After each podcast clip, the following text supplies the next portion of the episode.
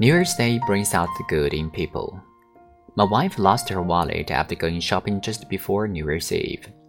She had about $150 in cash and some credit cards in the wallet.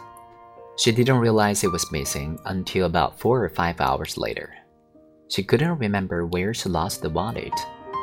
My wife stayed up all night and worried about her wallet.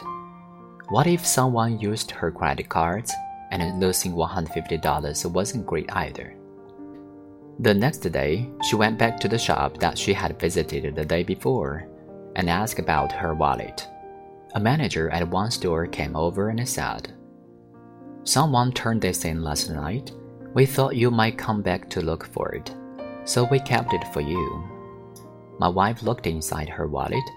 Everything was still inside, including her cash. She bought the store's workers a big basket of cookies and thanked all of them. However, I think she might want to thank the stranger who turned in her wallet even more.